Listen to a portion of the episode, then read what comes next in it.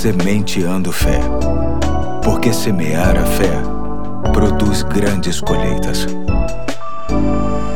Aqui é o Pastor Eduardo, hoje é quinta-feira, dia 4 de fevereiro de 2021, e chamo sua atenção para mais um episódio da série É Caro, mas Vale a Pena? Lendo 2 Timóteo capítulo 2, de 23 a 26, que diz assim: Evite as controvérsias tolas e fúteis, pois você sabe que acabam em brigas. Ao servo do Senhor não convém brigar, mas, sim, ser amável para com todos, apto para ensinar, paciente. Deve corrigir com mansidão os que se lhe opõem, na esperança de que Deus lhes conceda o arrependimento, levando-os ao conhecimento da verdade, para que assim voltem à sobriedade e escapem da armadilha do diabo que os aprisionou para fazerem a sua vontade. Hoje quero tratar sobre a mansidão. Mansidão se traduz em manter a calma, a paciência e o respeito, mesmo em situações irritantes. A pessoa mansa inevitavelmente age com sensatez, não se deixando levar por um dos sentimentos mais destruidores, chamado ira.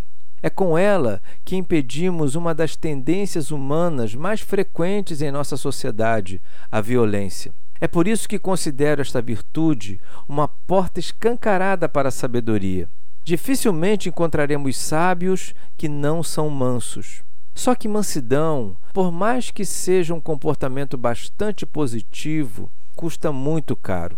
Em muitos momentos, a nossa tendência é perder a paciência com determinadas respostas, comportamentos, posturas, decisões opiniões e críticas, especialmente quando estas são direcionadas a pessoas que amamos e até mesmo a nossa fé. A semente de fé de hoje tem como objetivo incentivar a todos nós a este tipo de procedimento, ainda que haja necessidade de um investimento de oração neste sentido. Digo isso porque, para muita gente, mansidão não faz parte da sua personalidade. Estas pessoas até sofrem demais por isso, porque sabem que a sua impaciência já lhe trouxe muitos prejuízos que poderiam ser evitados, bastando apenas um pouco mais de tranquilidade naquele momento. Jesus, o nosso Mestre, nos convida em Mateus 11, 29 a aprender dele, que é manso e humilde e que sabe muito bem como nos ajudar neste sentido. Ser manso, ser mansa é caro, mas vale a pena.